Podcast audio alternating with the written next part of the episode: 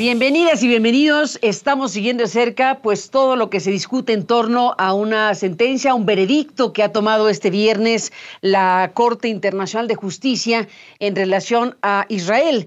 Eh, ha ordenado la Corte a Israel tomar medidas efectivas en la guerra de Gaza para prevenir hechos contemplados como delito de genocidio. Estamos hablando de la resolución que tomó esta Corte con motivo de la presentación que hizo Sudáfrica. Y bueno, pues todo lo que involucra esto eh, tiene que ver precisamente con eh, la indicación, las órdenes de la Corte a Israel para proteger contra daños mayores, graves e irreparables los derechos del pueblo palestino en virtud de la Convención sobre el Genocidio y asegurar el cumplimiento por parte de Israel de sus obligaciones de no cometer un genocidio y de prevenir y castigar precisamente el genocidio. Vamos a tener este programa dedicado al tema, por supuesto. Y le agradezco a Sal Emergui, nuestro colega corresponsal en Jerusalén, que nos informa de cómo están las cosas. Adelante, Sal, te escuchamos. La esperada decisión del Tribunal Internacional de Justicia ha sido recibida con sentimientos encontrados por las partes, sobre todo en Israel. La instancia judicial de la ONU con sede en La Haya no ha pedido un alto el fuego inmediato como pedía Sudáfrica, pero sí ha exigido a Israel que tome más medidas desactuales para evitar un genocidio en la franja de Gaza en su ofensiva militar contra Hamas en respuesta a los ataques de Hamas del pasado 7 de octubre. Dos semanas después de escuchar las alegaciones de la acusación de Sudáfrica y de defensa de Israel, la Corte Internacional de Justicia ha afirmado que tiene potestad y autoridad para estudiar el caso abierto por Sudáfrica y de esta forma ha rechazado la petición israelí de desechar la acusación ya de forma inmediata. Escuchemos lo que decía la jueza y presidenta de esta corte, Joan Donoghue. Desde el punto de vista de la Corte, las circunstancias y hechos mencionados son suficientes para concluir que al menos algunos de los argumentos presentados por Sudáfrica y por los cuales piden protecciones son admisibles. Este es el caso con respecto a los derechos de los palestinos en Gaza de ser protegidos de actos de genocidio y actos prohibidos relacionados identificados en el artículo 3 y el derecho de Sudáfrica a pedir el cumplimiento por parte de Israel de estas obligaciones que figuran en la Convención. Posteriormente ha hecho y ha recordado numerosos informes y declaraciones básicamente de funcionarios de Naciones Unidas sobre el elevado número de muertos, de desplazados internos, de casas destruidas como resultado de la ofensiva militar en la franja de Gaza. Asimismo, ha pedido a Israel que tome medidas concretas y también un aumento de la ayuda humanitaria y que castigue a aquellos políticos o altos mandos que puedan incitar contra los palestinos en la franja de Gaza. El primer ministro israelí Benjamin Netanyahu ha afirmado que la Corte ha rechazado justamente, de forma justa, el intento vil, ha dicho textualmente, de evitar que Israel se defienda contra Hamas, pero también ha condenado a la Corte por no eh, hacer caso a sus peticiones y continuar el proceso abierto a finales de año, a finales de diciembre, por Sudáfrica, en este caso por supuestos intenciones genocidas. Escuchemos lo que decía Netanyahu por la tarde. El cargo por genocidio contra Israel no solamente es falso, sino que es indignante en vísperas del Día Internacional en memoria de las víctimas del Holocausto. Nuevamente, como primer ministro de Israel, lo prometo, nunca más.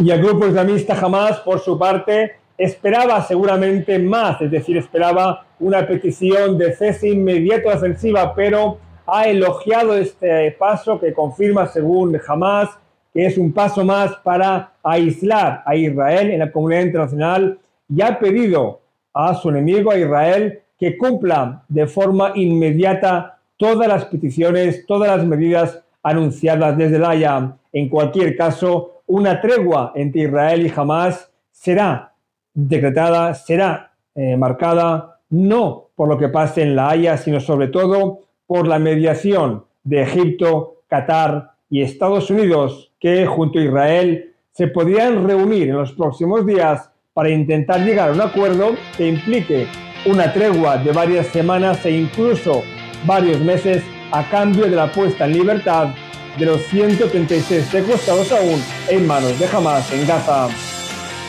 Sale Mergui, CNN, desde Jerusalén.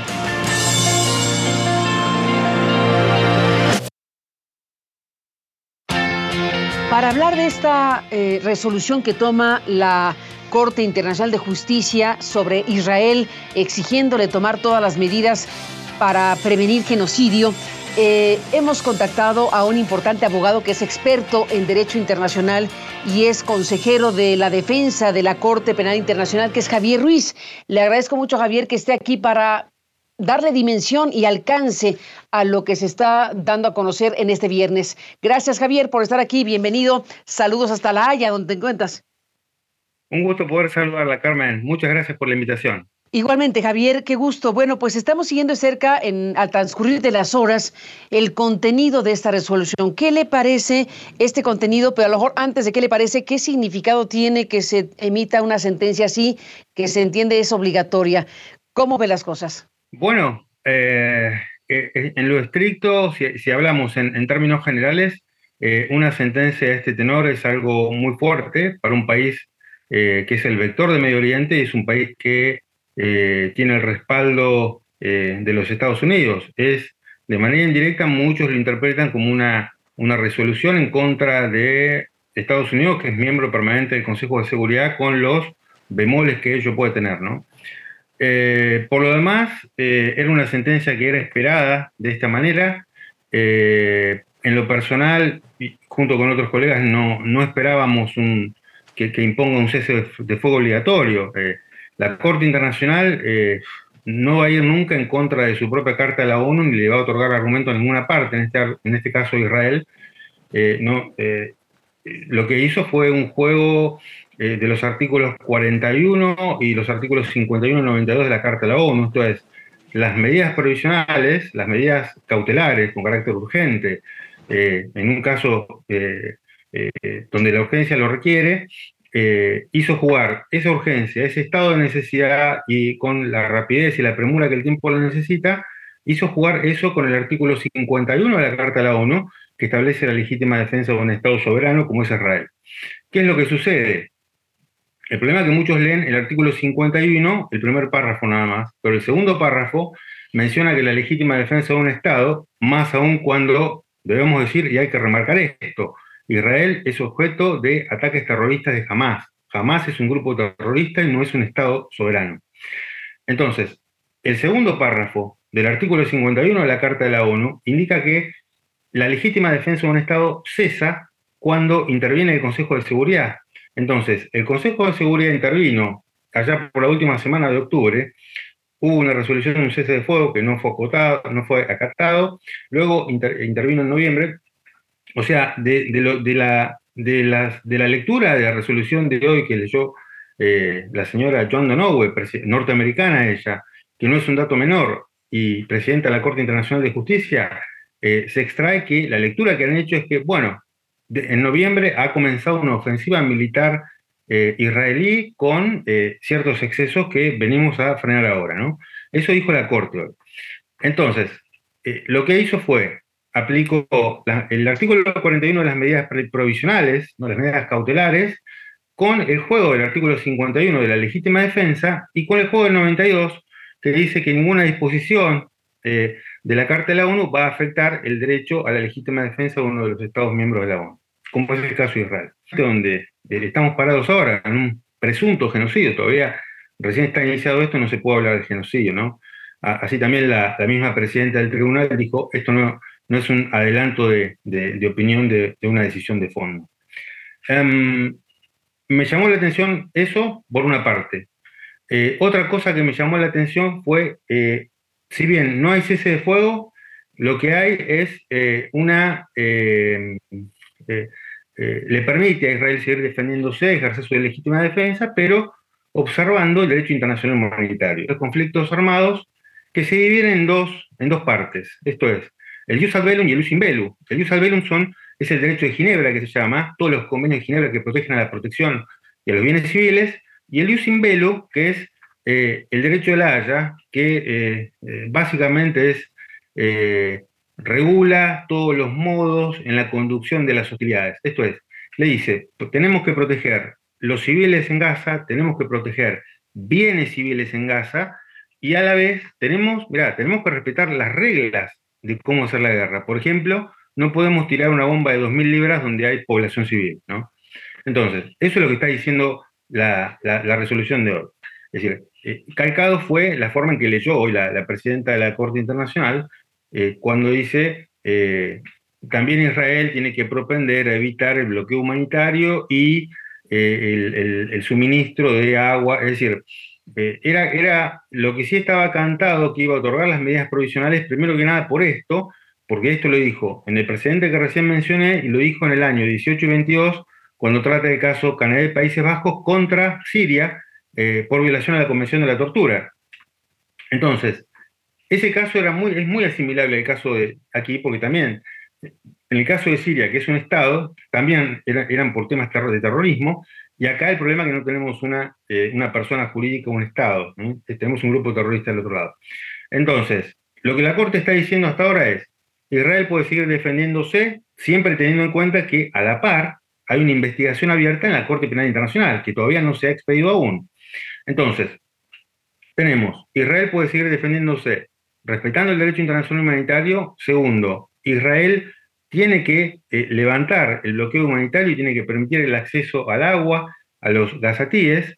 Eh, como un subtema de este segundo punto podemos poner, eh, tal vez estamos hablando del, del hambre como arma de guerra, lo que pasa en, el starvation, lo que pasa en Armenia en Azerbaiyán.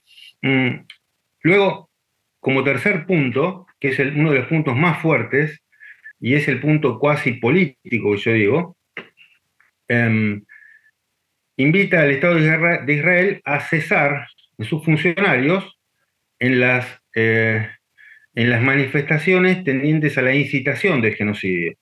Eh, lo que hace la presidenta de la Corte Internacional de Justicia menciona, minutos antes de ir a las medidas, creo que son 10 minutos antes, eh, manifestaciones de el presidente de Israel, manifestaciones del ministro del Interior y manifestaciones del ministro de Defensa. Entonces, reiteremos, el pedido de Sudáfrica, cuando incoa la demanda Sudáfrica, lo hace eh, contra, contra la prevención, es decir, dice, Israel no está previniendo cometer un genocidio. Israel está incitando al genocidio e Israel está cometiendo genocidio. Es decir, en los tres aspectos. Entonces, lo que está, es decir, básicamente lo que Sudáfrica le quiso decir a, Israel en la demanda es, eh, usted no está previniendo el genocidio, el riesgo es, es decir, lo que la demanda dice, hay riesgo de que Israel cometa genocidio. ¿eh? Y luego de ahí pasamos a un segundo estadio que es cuando cometa genocidio, pero esto recién está empezando. Entonces, lo que hay que, lo que, hay que decir es, como tercer punto fuerte de la medida cautelar, es tiene que cesar, lo invitamos, Estado de Israel, a que cesen las manifestaciones de los eh, funcionarios de su gobierno este, eh, para incitar al, genocidio. Después, como cuarto punto, que es un punto que me llamó la atención eh, y que yo solamente lo he visto en un solo presidente de la Corte, fue cuando invita a Israel a tomar medidas, a tomar medidas para prevenir la destrucción de la prueba y la conservación de la prueba de todas aquellas eh, situaciones que puedan constituir crímenes de guerra. Esto lo vi solamente en el caso de, Gambia con Myanmar del 2020. Como así también el quinto punto, de que la obligación de Israel de presentar un reporte cada 30 días, o estos 30 días, ¿no? Eso lo vi solamente en el caso de, en, el, en un párrafo de las, de las medidas cautelares que indicó para el caso de Gambia con Myanmar. Eso es muy particular. Ahora bien, yo en lo personal, de hecho, eh, había pensado, digo, bueno, ahora va a invitar o al Estado de Israel o, va a invitar a, la Asamblea General de, Naciones Unidas o el Consejo de Seguridad para eh, enviar una fuerza de mantenimiento de paz o una fuerza de establecimiento de la paz, con funciones de vigilancia o de protección para eh, la población gazatí. Porque el problema es, le pide a Israel que envíe los reportes, así que bueno, eso es lo que tenemos hasta ahora con estas medidas, estas super medidas provisionales. Dame un segundo, un segundo. Eh, tenemos una pausa y regresamos en el hilo de la conversación. Volvemos en un instante para seguir escuchando al especialista, al abogado Javier Ruiz, experto en Derecho Internacional y consejero de la defensa de la Corte Penal Internacional. Y bueno, para irme a la pausa, decir que hay muchas reacciones, estamos presentando algunas de ellas en este mismo programa. La ministra de Asuntos Exteriores de Sudáfrica cree que un alto al fuego sería necesario para que Israel cumpla con el fallo de la Corte Internacional, pero insistió en que no estaba de que el tribunal no lo incluyera en la orden, entre otras cosas, es parte de lo que están diciendo los actores en esta historia. Volvemos. No creo que este sea un asunto entre Sudáfrica e Israel. El asunto real, todas sus preguntas son acerca de Israel, pero el problema real es el pueblo de Palestina que está muriendo cada día, el pueblo de Palestina que está durmiendo en el frío, el pueblo de Palestina al que se le está negando alimentos, agua y energía. Ese es el tema crítico en el que todos nosotros deberíamos estar enfocados.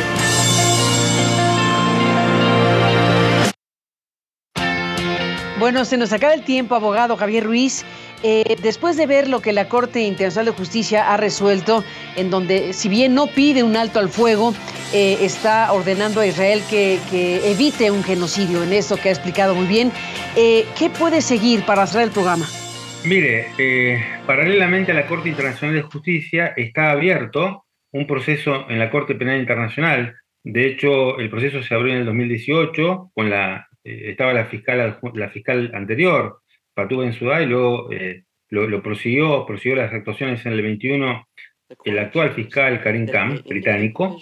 Eh, lo que hay hasta ahora son, recordemos que en la Corte Penal Internacional se juzga la responsabilidad penal individual o subjetiva de las personas eh, está estatuido por el Estatuto de Roma y rige lo que es el llamado principio de complementariedad, esto es cuando los estados no pueden o no, quieran juzgar determinados delitos.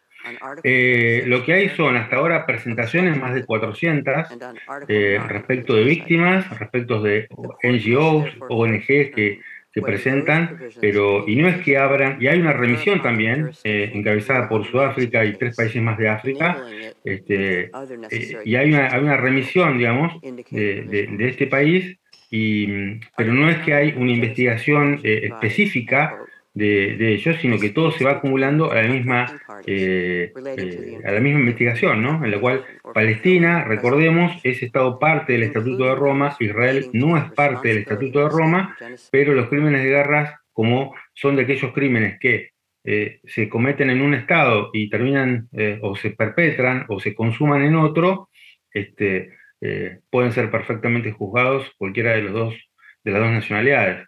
Pero reitero, eh, Palestina es Estado miembro de la Corte Penal Internacional, Israel no es Estado miembro de la Corte Penal Internacional. Ni más ni menos, pues seguiremos al pendiente porque eso está, está en curso. En algún momento sabremos qué resuelve la Corte Penal Internacional. Por lo pronto estamos viendo lo que entre estados resolvió la Comisión, eh, la, la Corte Internacional de Justicia. Y bueno, pues queda claro que lo que ocurrió este viernes tiene que ver con una naturaleza de cosas entre estados.